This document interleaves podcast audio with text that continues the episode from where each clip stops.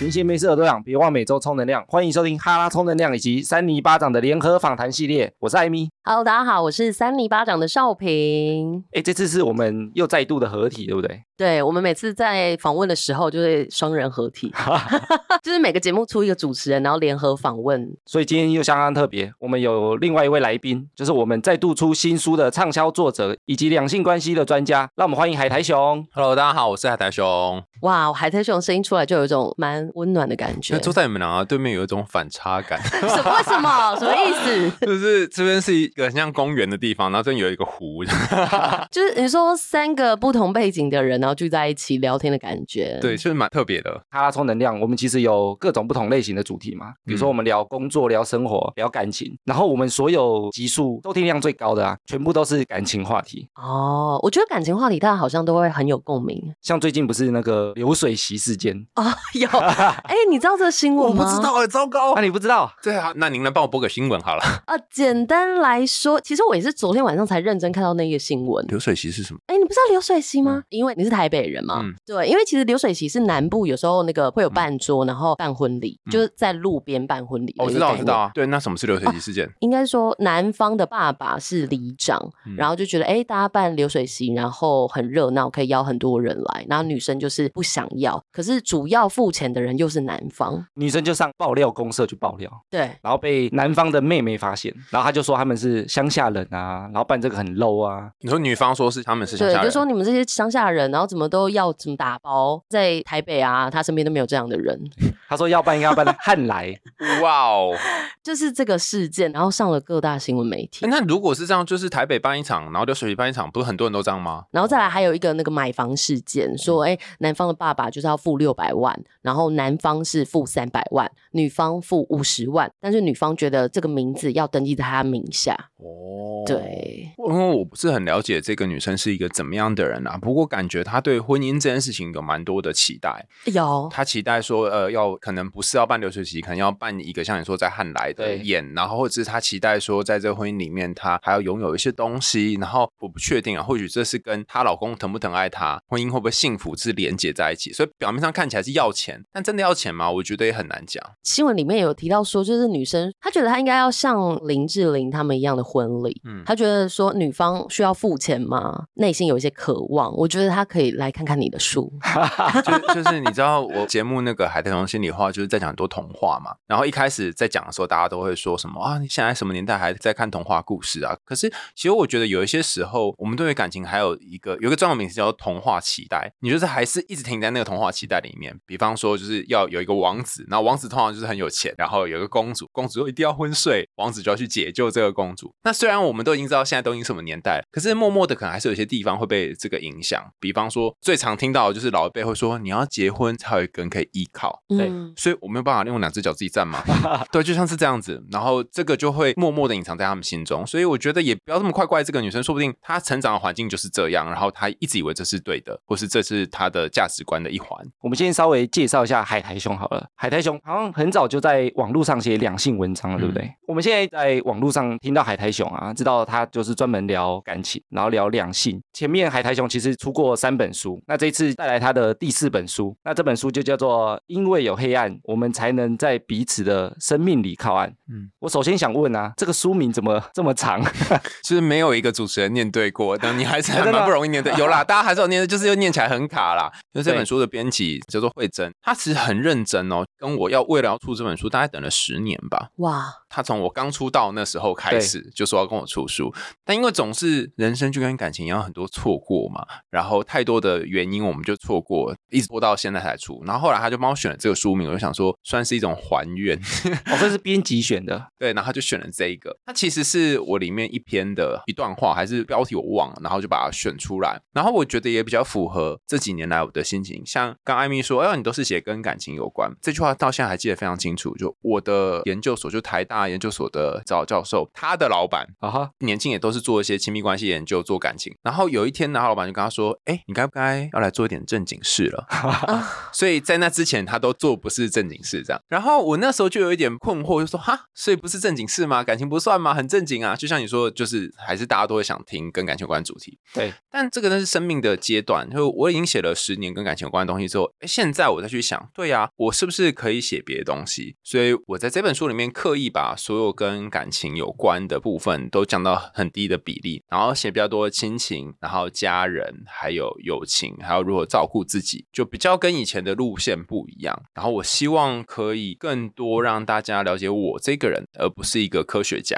感情的可能前三本都写了，然后这本要写一点不一样的，就是让大家更加的认识你自己啦。对，有点像是这样。但我觉得写的时候的一个概念跟写前三本书不太一样吧，因为你是要去算是挖掘自己，或者说透过写这本书的时候更加的了解自己。而且其实我觉得有一个很大的差别，就是我在写前面的几本书啊，应该说前两本啦，就是真的很像科学家。你就是一个，我现在教你要做什么，那也是跟我的训练背景有关。我们那时候不论在做任何实验，就是你不能带自己的感情进去跟来参加的人有互动啊，不然你就会污染到整个实验，这是科学的要求。所以我在写的时候也是一样，就尽量的不要有太多自己的东西。但我已经算是所有科学家里面已经写很多自己的东西了，所以你还是可以看到有好多是我的想法，然后混杂在那些理论当中。可是，在写这一本的时候，我觉得也跟我后来去张师大念书有关，就是包含上一本跟这一本都有一些自己的故事。因为我开始去张上念智商辅导所，那大家可能就说哦，智商辅导所哦，念出来当智商心理师跟以前你念心理系有什么不一样？其实超不一样，完全不一样。比方说心理系就会觉得弗洛伊德是怪物，然后弗洛伊德根本就讲一些都是屁话，都没有科学根据啊。但是，但是你在念智商或者在念心理治疗，弗洛伊德是一个可能会被大家骂爆，但是又是很重要的人。我进去之后，整个大翻盘，就是哇，怎么大学是这个？然后还有一个，就像刚刚少平说的，差很多的是，我刚进这个系的时候，开始念智商辅导，老师就问说，哎，那对于这件事情或者看完这个理论之后，你有什么感觉？我第一个念头就是啊，可以有什么感觉吗？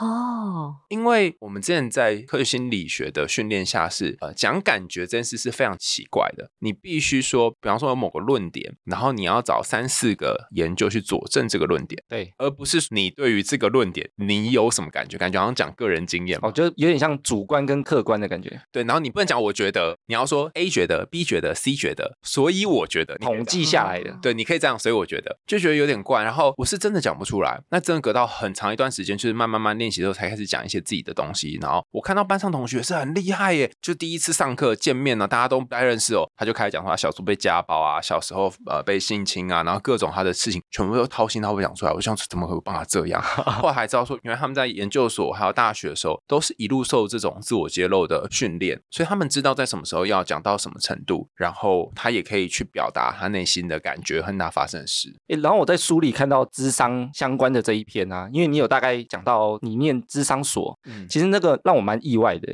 以一般人来讲，我们如果没有接触之前啊，我们都会觉得智商是很像是心理很强大，然后非常正向你，跟我一样，对，然后好像不会被打倒，你跟我想的完全一样。对，然后我才能够去辅导别人，或者我才能够去帮助别人。对，但后来就发现说，好像现实的智商所大家的组成好像不是真的差蛮多的。我真的好失望，真的超失望。我失望到我想要退学，你知道吗？为什么？嗯，我在去张师大念书之前，我是先去当兵，然后当兵的时候我就运气非常好，然后有机会到医院实习。对到医院当兵了哈，在那边看很多的呃实习临床心理师，还有已经正在职业的临床心理师们。我看到的景象这样，可能现在已经不一样，就是他们会关在一个小房间里面，然后会带一些测验工具进去，然后都很冷漠，因为去那边可能都有一些呃比较严重的状况，或者他需要一些评估，他的身份是这样，所以他们好像都不一定会有太多的感情。那我也看不到他们在里面是怎样，说不定里面很热络，也不晓得。所以我一直都觉得说，哎，他好像是一个科学家，因为我的训练是这样嘛，他就带他进去里面，类似像做实验这样，好像他们讲话又有某种玄机，就是哎可以这样高来高去，觉得好羡慕哦。然后看他们好像都很快乐，也没有什么不快乐的地方，所以就像你讲，就是觉得哎好像他们人生都很不错。后来我有机会到学校里面去背智商，然后我的智商是就一定要穿那种软软的衣服，然后披一个丝巾，然后讲话柔柔的，就哇，你的人生好像就是充满了阳光，很温暖。我也以为是这样子，但当他们不在这个智商室的位置上，不在治疗室的位置上的时候，私底下你就会发现，哦，原来他们也是会呃乱吃东西，或是抱怨一些事情。他们也有他们自己的一些困扰。对，然后我就说啊，怎么跟我想象不一样？就好像是你本来要进一个佛殿，然后以为这个佛会发光，然后进去之后发现，哎，这佛是黑色的，然后都没有光。然后就觉得啊，我是拜错庙了，我要离开什么之类。那时候好想下船哦。有一天我就跟我的学姐讲这件事，我跟学姐说：“哎，学姐学姐，我觉得我来念这个所很失望哦，我好像以为同学都很厉害，结果没想到同学都有病。”然后那学姐就说，她就说了一句话，我觉得很有道理。她说：“谁的生命没有一些疤痕或伤口？重点不是这些伤口在你身上，而是你可以因为这些伤口而做到什么，或是帮助到什么样的人，或是你有这些伤口之后经历了哪一段过程。那这个过程是重要的。但那时候我还是有点不懂，可是真的是念了很久，大概三四年之后，才慢慢体会到他所谓的这个伤口是什么意思。有些时候你要有一些痛的感觉，你才能够体会到坐在你对面那个人的那个痛是什么。所以如果你就是一直过得含着金汤直出生，哎，好像很难感觉。真的那甚至是后来我发现，我虽然有我的议题，但是我还是可以去帮忙别人。那我的议题就交给我的心理师去处理，就变这样子。哦，这个也是我后来才知道，很多智商师啊，他有自己的智商师。嗯，我觉得是必须的，因为毕竟就是平常在那边智商很多人，可能有时候会觉得很烦躁，你不可能心里一直那么的坚定。然后像刚刚海苔熊有说，就是你原本进去之前，你把大家想象的非常的好，呃，就是我有去思考一下这件事情，就是我其实自己也对心理方面的节目蛮有兴趣的。啊，那发现当我心情很烦躁的时候，我就会想要去播来听。嗯那我觉得相较于这个智商师，可能也是因为他们心里有一些状况想要去解决，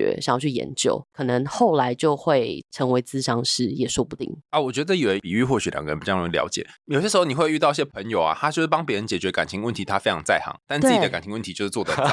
或者说其实他没谈过恋爱、对对对，就像 这样子有这种。那状况那你。就说哈，那他帮忙别人解决之后，那些被解决的人，他们是没有被解决吗？有啊，他们也有被解决，他们也的确被帮到忙啊。所以有点类似旁观者清的感觉，不一定是跟这个人训练有关。但是我觉得心理师还有一个我认为比较特别的地方是，如果你遇到比较适合你的心理师，他比较不是从他的位置去出发，他是去想怎样能够帮忙到你，因为你毕竟是付钱给他嘛。然后他在这一小时的过程当中能做到多少，你们可以一起前进到哪里，他也不会太不许你或不许他自己，就到一个两个人可以去的地方。后来我慢慢也就知道一件事，就是我一开始不是都觉得大家有病嘛？那我在书里面有写说，其实它是一种很典型的投射现象。比方说，刚刚赵平一进来就说：“哦，你好累我，干嘛把自己憋那么累？”其实就在讲我，我为什么把自己憋那么累？好，所以为什么我同学都有病？其实在讲说，其实我怎么会有病呢？就我没有办法接受自己有病，所以我没有办法接受我身边的朋友有病。哦实际上是我对于自己无法接纳。那其实就是在书中有提到一个，我觉得可能是有一些人的问题，就是不喜欢过生日这件事情，嗯或者说不喜欢别人就跟你说，哎、生日快乐。那尤其就是你在书中有提到，有一年女朋友就是特别准备一个小蛋糕，嗯可能是在公园给你，嗯然后你当下就是看到身边很多阿伯啊、阿妈这样子，然后整个觉得很尴尬，就马上把那个蛋糕吃下去。其实这段故事我在很多节目都有讲过，可是我今天早上因为听到了一段文字，我觉得我有另外一个新的想法。一直以来吃东西这件事情对我来讲都是一件很复杂的事，我很喜欢吃东西，可是我从来不会好好吃东西。比方说像刚刚少平讲的，因为那时候的女朋友在帮我唱生日快乐歌的时候，我觉得很尴尬，然后我是把整个蛋糕在公园，它是八十五度 C 那种小蛋糕，就这样，呃，整个塞进去。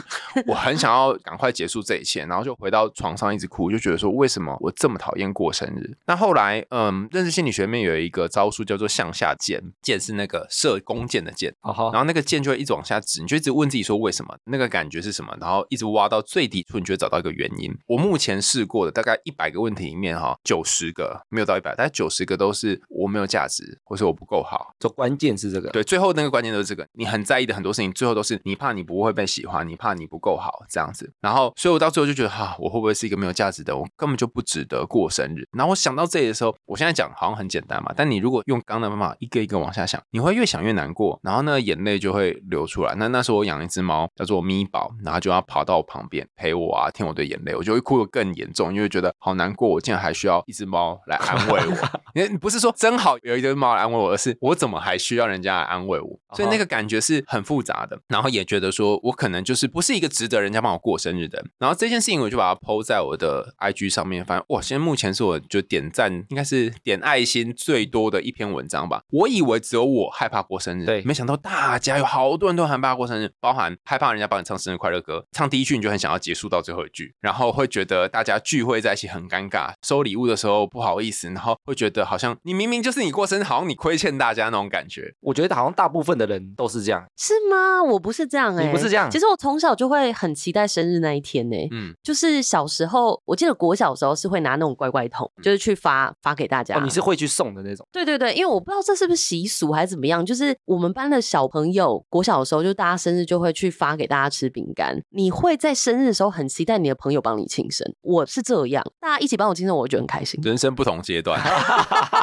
可是长大之后，其实对生日就越来越无感。针对你们的状况，其实我也是看你的书，应该说，我本来就知道有些人可能会这样，但我不知道这么严哎、重。其实哈、不是不想过生日哦，对对它既然叫做生日的情节，它不是不想过生日，他是既想过生日又不想过生日。我用一个简单比喻，你比较可以理解，就是有一个你很在意的人传讯息给你，你是不是既想看又不敢看？对，对大概就这种感觉，就是既想过又不想过。我希望大家记得明天是我生日，假设哈，嗯我希望大家记得我明天是我生日，但是我又不敢去奢望大家记得，我不想要提醒任何人明天是我生日，因为我当做没有看到就好了。可是如果真的没有人记得我明天生日的话，我会觉得好难过。然后我把那个就是很多社群有那个生日通知嘛关掉，然后想说这样子应该就是没有人会记得了吧？但是心里还默默期待说有没有人即使是这样还会记得呢？这个很傲娇又难搞，就是一个很，反正它是一个很复杂的过程就对了。然后就写了这段心情之后，大家觉得哇，好贴切哦，就是这种感觉。然后只要你把那个通知打开，然后大家可以在社群上看到你生日，任何人只要祝你生日快乐，你就会觉得你们还不是因为那个电脑提醒你，你才记得。但我刚刚说，因为这阵子就是看了一些有关于吃东西的文章之后，我就会有一个新的感觉。我早上看到一个，他是一年过二十五次生日，哇，为什么？我是不知道他为什么可以过二十五次生日，因为他里面没有写嘛。他有讲到一件事情，他觉得大家可以聚在一起吃饭，不论是因为什么理由，就很不容易。尤其像我们疫情之前根本不可能聚在一起嘛，所以可以跟你同桌的人，要么就是跟你有某种利益瓜葛的人，不然的话就是你很重视他，他在你生命当中必定占有某个地位。然后他的说法是，虽然是过了二十五次生日，但他希望可以每一次在过生日的时候，都把握那一刻跟他同桌一起吃饭的人，然后去感受那些人在准备食物，或者是你在跟对方谈话的时候那些很重要的温度。然后我觉得我没有办法这样，我就会觉得好紧张，我要干嘛？我要怎么表现？或别人会怎么想我？对，其实你如果关注在那当下，会觉得舒服蛮多的。嗯，但你现在已经调试好了吗？比如说过生日的那种心态，我觉得可能要分，它是一个阶段性的进展，就像你去智商会突然变好嘛。我目前调试好的状态就是，以前我是绝对跟别人讲说你不要帮我过生日那种，但是心里还有一点小小期待，就是刚刚的傲娇。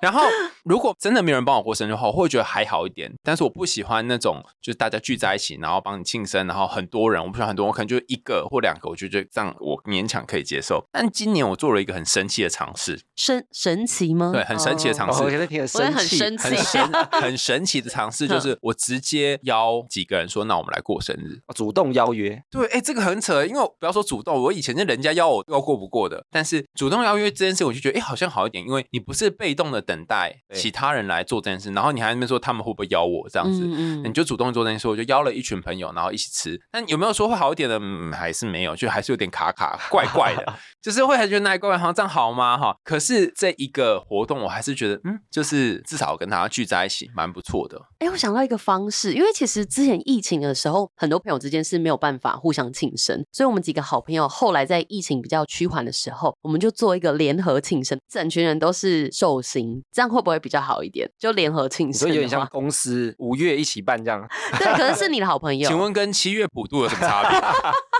就是你也不会觉得很尴尬，因为其实主角不是你一个人，可是你其实也是主角之一。我觉得这件事情就像我刚刚讲的，是一个傲娇的心情啊。你同时希望你是主角，但又不希望大家把目光放在你身上。哦，我想起来有一个理论可以解释那个生日焦虑啦，它其实是社会焦虑的一种。那社会焦虑分成两个，一个就是你害怕在台上表现，不知道怎样表现别人才会觉得适当；然后另外一个是在跟别人讲话的时候，你会很害怕冷场或害怕尴尬。哦哈，那生日焦虑的那个人呢，他可能希望被大家看见，可是同时又会有这两种害怕，所以他会面临一个我不知道怎么办啊，很尴尬、很怪啊的情形。除非邀一个主持人负责去 没有，如果要一个主持人 也一样哦，你就会哦担心说我的表现大家是不是觉得 OK，或是我这样做主持人会不会觉得我不配合？哦，我觉得这个有时候会不会是一种期待？因为你是受邀的，像刚刚你说你主动邀约，他那个期待感好像就比较磨平了。被邀约，感觉那个期待感你不知道会放在哪里。哎，不过你这么一说，我最近参加一个我蛮喜欢的生生日趴，就是因为我不喜欢过生日嘛，所以我从来不去参加别人生日趴，我觉得太可怕了，太怪了。但这几年开始，包含之前那个一居老师 YouTube 还有邀我，我就啊时间不行，帮我就很想去去看，但那次也没去到。然后有一个就是那半联谊的呃朋友叫做七日恋人，他们的粉丝团叫七日恋人里面的一个主理人叫做 Lily，他们就办了一个生日会，他很厉害，果然是非常会办活动。就是他虽然叫生日会，但从头到尾没有太多什么大家聊天尬聊，就也没有都没有，就带大家玩游戏啊，然后活动啊，这样你就会觉得，哎，这个整个过程你不是为了这一个寿星而来，你是哦大家聚在一起聊天，然后一起知道彼此在干嘛，有点像是一个 meeting 这样。哦，我就觉得哦，这会让我觉得比较踏实一点。就是去的是因为活动内容，不是因为我要帮谁庆祝。对，生日宴会就是说大家都认识寿星嘛，对但大家可能彼此不认识，哦吼，对，然后这就很尴尬。但我觉得他做的很好，是他让大家可以认识彼此在做点什么，所以他就有一点有点像是半工作或是半混合的性质，我觉得这样蛮好的。所以如果你对于情绪上面的交流会有一点焦虑的，我会建议你可以掺杂一些事物性的东西在里面。因为像我自己是比较内向性格的人，我就很怕被聚光灯照到的感觉。我不喜欢那种，比如说大家替我唱生日快乐歌，就是会很像每个人都把聚光灯往你脸上照。对，就是这种感觉。对，然后我就非常害怕，那你怎么办？你也不能被唱。我就不喜欢。然后我最讨厌是要唱好几个版本，我就快疯了。我跟你讲我我有个朋友，他现在科学的主编哈，叫做陆子君，他教我们一个神奇的方法，对，就是只要任何人开始唱“祝你生日”，就是他开始唱第一句的时候，你就直接接最后一句“祝你生日快乐”，那就结束，你就可以跳过中间那些阶段。我觉得透过这一次访问，我就是真的了解，就有些人不想被过生日的状态，因为我身边的朋友几乎都是喜欢，那我们就会都是一大群人在那边庆生所以我。们现在可以分成就是爱过生日派跟不敢过生日派。可是其实长大之后真的还好啦，嗯嗯希望大家可以在就是过生日这件事情找到一个平衡。那再来的话，想要聊一下，我觉得其实我看到某一篇是让我觉得蛮特别的，就是有关那个洗衣服的家规的事件。其实我跟你一样，我是回家我会喜欢先缓一下或做一些事情的人。嗯但如果有一个人一直叫我去洗澡的话，可能会当下觉得很烦，甚至觉得说，哎、你到底为什么要我每次一回家就就一直讲这件事情就？规定很多的感觉。对，哦，但我真的发现每一次访问那个答案都有点不一样。就这题也有很多主持人问过，但是你刚刚在问的时候，我觉得少平问的方式很特别，让我想起了一些事情。书里面写的故事就是，我爸都会一直叫我去洗澡，回到家可能很晚，十一二点，好累，我想休息一下。就像少平说，根本没有办法。然后我爸就会开始暴怒。我爸是非常情绪起伏的人，他其实真的非常非常爱我，这不是我夸张，他就只会会说我宝贝，我很爱你这样子。但是他就是情绪很容易会影响你，然后我就会经常被炸到。然后有一次我真的受不了，我就跟他说：“你到底为什么每次都要逼我们洗衣服？”然后那时候念了一点心理学嘛，就念了一点智商，就说你是不是有什么童年创伤？你是不是发生了什么事哈？就指责我爸哈。然后我爸他因为中风之后讲话比较不轮转，他也没办法跟我这样对干，他就 没有讲话。然后他没有讲话的时候，我感觉也有点怪，然后我就去睡觉了。那那时候你是觉得你讲中了吗？对你只要念一点重，我，就觉得，哎、我想要拿这东西来压别人哈，然后我就说，哎、你看吧，被我说中了吧哈，对，就像那艾米讲一样，我正要去睡的时候，我爸就一副说，我不会讲啦，然后他就说，我想想再跟你讲。嗯，啊隔天早上哦，就是我要出门上班之前，他要把我叫起来，他就说：“那个大宝，我跟你讲，我想很久，我知道为什么我要叫你早点去洗澡，这样我们才洗衣服。”然后我说：“对不对？你是不是想到你童年创伤？” 没有，后来就发现不是所有人都会这样做，只有我这个人就是很喜欢走这种路线，然后就也对于曾经被我说过这些话的人很抱歉。然后我爸就说：“因为每一次你很晚回来，你妈就得要等到你洗完澡之后才能洗衣服，然后洗完衣服之后还要晾衣服。他可能等洗衣机洗完再晾的时候，已经是半夜一两点了。那早上起来可能又要很早起。然后他说我是很心疼你妈，又要照顾我们，然后又要这样，因为他长期生病在家，所以都我妈在照顾。她不想再增加我妈更多负担，所以她希望我早点这样子，我妈才不用半夜一两点的时候再爬起来晾。她可以在她还没有睡觉的时候，我爸就起来帮忙晾。然后我才说哦，原来我爸虽然看起来就废废的，都是我妈在照顾他，但实际上他用他的方式来试着去爱我妈。然后他说了一件我不知道的事，然后我才觉得哦，我好愧疚，我怎么这样对待我爸？然后现在要讲新的部分，以上这些都会在其他节目听到，这就限定于三尼巴郎哈拉充能量。就是这件事情呢，在心理学上有一个很特殊的名词哈，叫做补偿心理。我在书里面写到，后来我爸过世了嘛，对不对？然后现在我跟我女朋友一起住，最奇怪的地方在于，我现在每一天回家，我就会立刻去洗澡。哦，洗完澡之后呢，我不只是洗完澡，我还负责去把那些衣服拿下去洗，然后拿下去烘。哦就是我会把那些以前我未曾做的事全部打包起来做，而且在我爸走以后。对所以你说那时候我不做是一种反抗吗？还是说我现在做是一种补偿呢？我觉得很难讲。但因为刚刚少平问我，才突然想起这件事。以前我不是这样做的，但现在都会这样做。而且甚至是如果他们拖拖拉拉，然后没有要去洗澡，或者是衣服丢在那里，我不会跟他说你赶快去洗，我就会直接把衣服拿去洗。然后我就觉得哇，好神奇哦！我现在已经做了这种事了，以前我最抗拒做的事。这个会不会是因为因为当时比如说家长管啊被爸爸讲，因为不知道他的目的，然后也不知道他的出发点，但现在如果知道这件事情是替别人着想，所以你就会知道做这件事情的意义在哪里。嗯，我觉得艾米好像讲中一些点，就是说，因为我后来我知道我妈很辛苦，然后我自己在做这些洗衣服、晾衣服、烘衣服的过程，我会感觉到辛苦。虽然是机器帮你洗啦，对但你要等那个时间，然后你要记得它会叫，然后换，然后清那些棉絮，然后有些时候有些衣服烘，你又要晾，要分开，所以它是一个很繁杂。然后最辛苦的是拿出来之后，你还要折，嗯还要分类，所以它是一个很耗时又很琐碎的动作。然后就知道说，哦，原来我妈在做这么辛苦的事。然后，然后刚刚提到发现自己感觉啊，像我也是会一直不停观察对方，就是比如说我去聚会啊，或者我去出游啊，我都会看说，哎，大家有没有谁需要帮忙？书里其实海苔熊也有提到一段，我们好像很少问自己感受如何，就问自己的感觉。然后你说你是透过按摩这件事情才发现的，嗯，我觉得按摩是一个很特殊的体验，就是大家可能平常有些听过要什么静坐啊、内观啊，然后什么你可以做冥想啊。可是我自己在做这些事情的时候，都会遇到一个困难，就开始胡思乱想，开始想说你要干嘛，中午要吃什么，那些东西都会跑出来。但是按摩的时候，因为有一个人在按你的身体，那你就会把注意力全部聚焦在被按的地方，包含之前在录那个就爱讲干话的时候，请到很多 BDSMer，他们在做这些实践的时候，打在身上的这一刻，你的全身注意力就会放在被打这个地方。所以其实这些种种跟肢体的接触，它很快速的就会让你的所有注意力被聚焦在那个位置，因为你的身体会有一些反应嘛。那我觉得这个好处就是在于你不会被别的东西带走，或是你被带走很快会被带回你的身体里面来。我换过好多不同按摩师，然后每一个的方式都不一样。我印象最深刻是有一次有一个按摩师脚底按摩，不是每一个地方是对应到身体什么部位嘛？他按到一个地方，他说好痛哦，我就问师傅说：“师傅这里哪里怎么这么痛啊？”他说：“哦，你不知道哈、我跟你讲，这边是子宫啦。”哈，什么意思？男生有子宫？没有啦，他随便讲的。我说哦我还一开始还相信哦，我也那个照片一样是，你跟。他讲，我也相信。但是子宫这里是脚底啊，没有，他是开玩笑，但他意思就是说，就是我身体应该是蛮长时间都在一个发炎的状态，所以可能这里痛那里痛，但我都没有好好的放松它。那他就问我说：“你有没有问过你的身体要什么，或他感觉什么？”我说：“我没有啊，他大部分的时间就是僵硬、酸痛，然后不然就是呃呈现一个他希望可以休息的状态。”他就问我说：“那你有真的让他休息吗？”我说：“有啊，我每天睡很多啊。”哈，他就跟我说：“可是你睡那么多，你真的有觉得你身体休息吗？”然后我才突然惊觉说：“哎、好像我都没有感觉到我的身体休息。”所以那天我回去的时候，我就去问一下，真的就问了啊。那这个方法其实很多呃心理学的理论都有讲，只是他们用不同的方式来讲这件事。就是你跟你的身体对话，比方说你可以一只手摸着你的肚子，然后问你的肚子说：“亲爱的肚子，你有没有想要跟我讲什么？”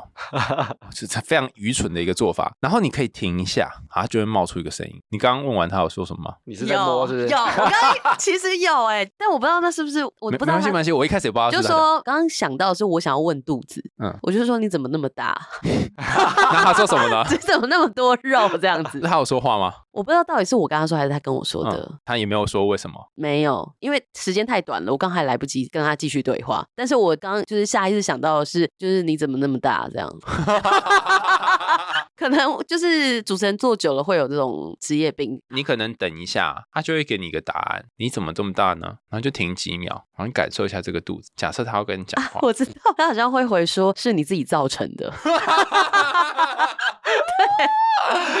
是你害我的。对，是你害我的，你还问我这个问题，我发现哈、就是你在问这些身体的时候，有几种可能。对，就一种，就像少平说，这叫指责式的，不论是指责你还是指责他自己，哦，都是我不好是这种。但这种指责式的路线，就是哎，你可能从小到大的这个原生家庭的各种经验当中，让你已经习惯用指责来面对你生活当中很多事情了。然后这指责也帮忙你，因为你就会一直进步，一直进步，对让你变得很紧绷。那另外一个路路线就是他会直接示弱，他会说就是我最近很委屈啊之类的，然后很难过，他会讲愿意讲这个，那这个我觉得蛮不容易，又表示说你心里面有一块是你没有看到，然后他愿意让你看到。那如果让你看到的话，你要很珍惜，因为代表他愿意让你就是给你一个路，可以贴近他。那还有一个是走有点像是爸爸或妈妈照顾路线的。这个版本我听过一个朋友讲过，就是跟你抱怨一样，说我的肚子怎么这么大哈，嗯然后他说他有问过他肚子一样的问题，然后他的肚子跟他说：“你不知道我为你承担了多少压力跟风雨。”然后他就觉得很奇怪，你那我为我承担这些压力？要怎么样讲？我们常常说承担压力应该是肩膀嘛，对不对？对然后他就说：“你要想想看哦，你被老板骂的时候，你是跑去吃东西，那就跑到这里来啦。然后你心情不好的时候，你是不是吃东西，所以就跑到这里来啦。所以所有你的压力都是我在帮你消化的。”我就哦，有点道理耶。然后他说：“嗯你看到天气很冷的时候，如果没有这些脂肪的话，谁来保护你呢？因为你这么胖，所以没有人敢打你啊，对不对？哎呦，呦，越来越有道理了。所以这个角色他就比较像是照顾的位置，然后他是比较陪在你旁边，协助你往前的。可以想想看你在对话的时候是什么在跟你讲话，然后那个讲的位置是哪一个？嗯，跟为什么你会有这样子的对话？因为同样是问肚子的问题，就是大家冒出来的对答不太一样。那这些声音啊，海苔兄，你是认为是自己想对自己讲话吗？因为你是问自己嘛，你不是问别人的肚子啊。比如说我不是摸少平的肚子，问他，哎，你怎么啦、然后他给我一个回应，很像那个宠物沟通一样。你摸少平肚子，他可能就会打你。有可能会大叫这样子。是啊，就是因为我刚刚说有不同的理论嘛，对哈，有一些是科学性学理论哈，他们就在讲，有些时候我们可以去想象自己，你用你在跟你讲话的时候啊，你叫海苔熊，然后你今天过得怎么样？它有点像是从你的位置往后推一点点，推到一个朋友的身份，哦在跟自己讲话。然后当你用他第三人称在讲的时候，就好像在讲一个局外人的事情一样。比如说我讲艾米，就是我在去指涉另外一个人。对，所以这种我们称作心理距离的理论，它其实就是透过不同的角度，就像你刚刚说，比较客观啊，或是不同的位置去看待同一件事情。这个有没有有点像智商自己的感觉？诶，我觉得不太像智商自己，因为有点困难智商自己，但是有点像是你换不同的哦角度去思考。就我们常说你要换位思考嘛，你去老板位置想想看，你去爸妈位置想想看，大概是像这样子。然后然后这是一派的说法，那还有一派的说法是，哎，我们的心里面其实有不同个我，多元的自我。像我在《海苔说心里话》里面常常讲说，童话故事里面做很多角色嘛，公主、王子、小矮人，他其实都在讲一个很大的心灵里面不同的我。比方说，王子就是一个风度翩翩，然后什么事情都要遵循礼貌的人；公主可能就是一个总是等待被救援的。但这都是你自己的一部分，所以问肚子有可能是你的内心王子在跟内心公主讲话，内心的小矮人在跟内心黑暗、奸诈、嫉妒的巫婆讲话。对，所以它有可能是心中的不同部分。还有一个理论是用类似这样剧场的理论，我觉得也很酷。他说，其实你内心有超级多角色，然后现在坐在我面前跟我讲话，这个艾米她可能是某个主持人，他就会站在这个台面上。但等到你去跑业务的时候，这一个主持人就会下台，然后躲在台下，另外一个人会上来。不同人格的感觉。对对对，另外一哦个面具会上来，然后不同的人就是会扮演不同的。那你刚刚问肚子是谁呢？你可以想象后台有一群人在吵架嘛，就是这样，就后台有一群人会自己对话，所以有点像是前台的主持人跟后面说，哎、那个要出来哦，哈，大概是这样。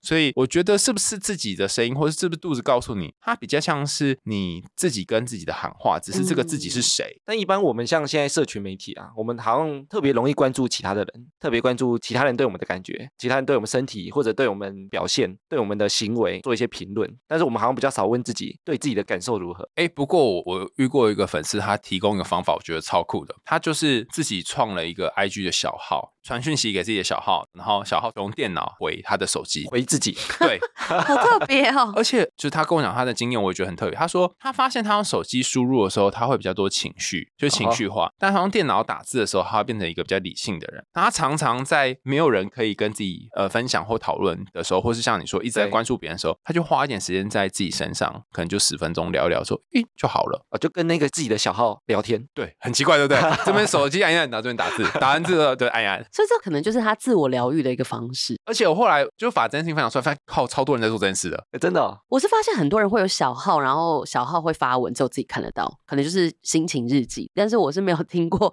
自问自答这样。一般人会不会觉得这样讲出来好像很害羞？别人会不会觉得我是怪人？类似这种事情啊，就是有很多 podcaster 就是自己录，然后自己都不敢去听自己录。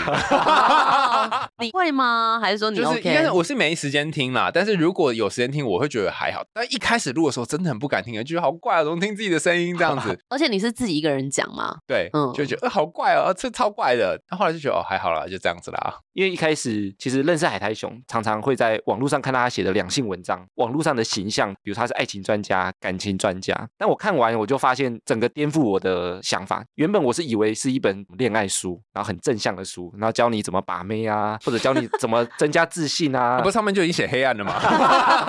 书标就写黑暗了。因为我也想说会是这个走向，因为它整本书的调性就会变成有点像，不是往光明方向走，而是你要往光明方向走，一定会有那个黑黑暗暗的地方。嗯嗯，然后回头看看那些东西，看有没有什么发现。嗯，还是说你原本预期的它可能还是一个感情书，但是没想到就是讲了很多有关海苔熊自己的故事，就是内心，比如说受伤的故事，或者是嗯觉得不堪的故事。那我觉得一般像，因为我自己本身没有被冠上什么专家，我觉得很多人他哈拉专家。没有，就是他会觉得自己好像如果是专家的角色，我应该不能有什么缺点，比如说你超级英雄啊哦什么。但是我觉得现在像比如说漫威，他们有时候在拍超级英雄，以前其实我不太看那种什么英雄片啊，我觉得他们就是很假。但我现在会看是因为他会说他们的比如说阴暗面，或者他们内心也有那个挣扎的，然后他怎么做转换。那我觉得《海苔熊》这本书其实就有点这种感觉，就在网络上他是一个专家的形象，但是他愿意讲他可能小时候受过什么伤，或者他其实也有哪里做的不是很好，他愿意揭露这个东西。因为我们有时候会觉得，比如说两性专家，或者他是婚姻专家，比如说网络就是说，哎，他自己都离婚啊，或者他自己被家暴啊，哦那凭什么出来教人？像刚刚我们讲，智商师其实也有他受伤的地方，也许他有这些经验，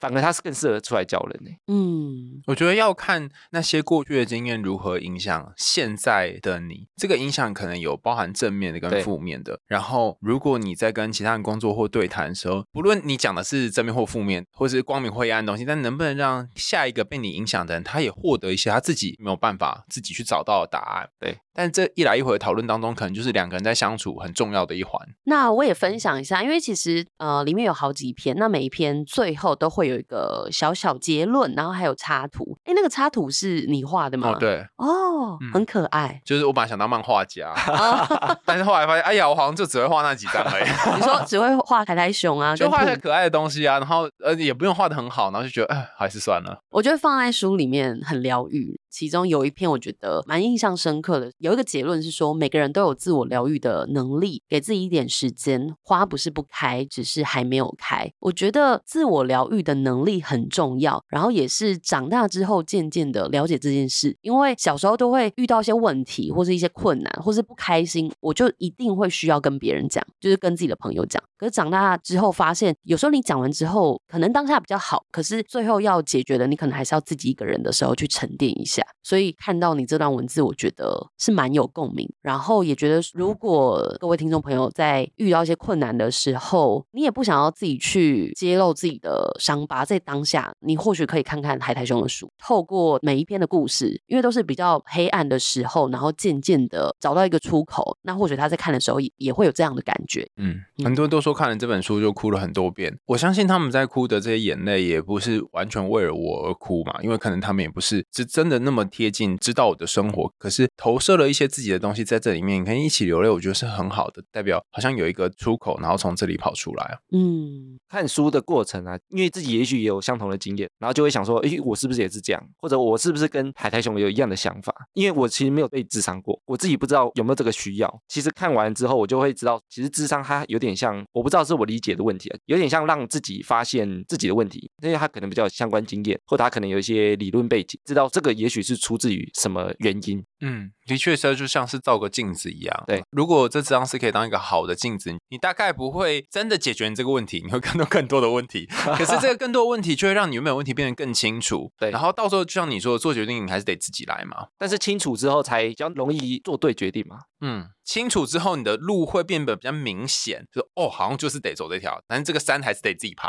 哦吼嗯，只是说跟一个专业人士聊聊之后，他可能可以用比较客观的角度给你一些建议。嗯，我觉得就是说，大家如果遇到一些问题，其实都可以去咨商看看。因为我之前也是呃有一些应该说自己觉得很难决定或抉择的部分，然后有去找那种咨商师聊聊。那聊完之后，就会觉得比较豁然开朗，但是问题不一定解决了，但你可能会更加知道要怎么样，就是找到你想要的方向。他一般不会帮你解决，对不对？记得我有一个心理师朋友很好笑，我就反正就问他一个问题，然后他就跟我说：“你怎么会期待心理师回答你问题呢？因为期待他给你个答案呢？” 哦，好像有点道理哈、我觉得大家可以想象，你去看中医，对，嗯，看中医，他就是，哎、我看我看这么多次，怎么没有好啊？你有在十二点前睡觉吗？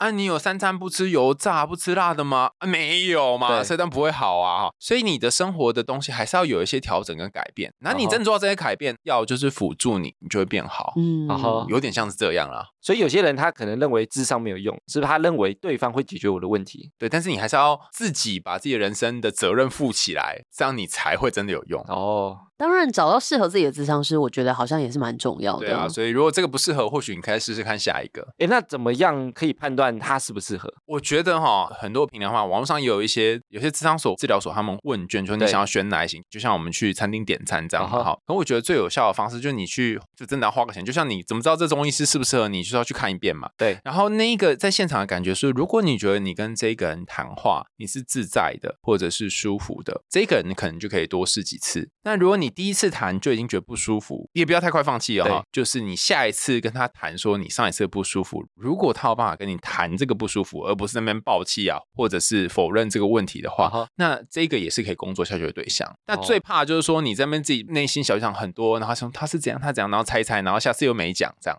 我觉得有很多东西是可以回去现场跟智商师讨论的。对，诶其实书里有几段呢、我其实最感动的一段，我今天是刻意不谈，因为我觉得也许谈了会不会现场大家哭爆，就是就是那个海苔熊第一只猫的故事。嗯我觉得我在看那一段的时候，因为它是一个宠物沟通，然后跟第一只猫的对话过程，我觉得那一段非常感动。那我今天是刻意跳过这个话题不谈。大家可以去看书里面那段宠物沟通的部分。对，我觉得那段非常精彩。最后啊，海苔熊如果给正在低潮的听众一句话的话，你会希望跟他们讲什么？很多人在低潮的时候都会希望自己赶快好起来，但我觉得你不一定要强迫自己赶快好起来，啊甚至是有时候好，有时候不好，就像股市一样，它就是人生的常态。然后不好的时候，你就想象有一个你在旁边陪着你，在那个不好里面；然后好的时候，也有一个你在旁边陪伴那个好的你。那随着时间，这些好的和不好的就会成为你生命当中的旋律跟音符。哇，我觉得蛮温暖的一段话欸，因为有时候你可能都会觉得说，哎，我现在要重整旗鼓，然后我现在要朝着光明迈进了。可是每当你又到黑暗的时候，你就会觉得为什么又这样？但其实人生就是这样。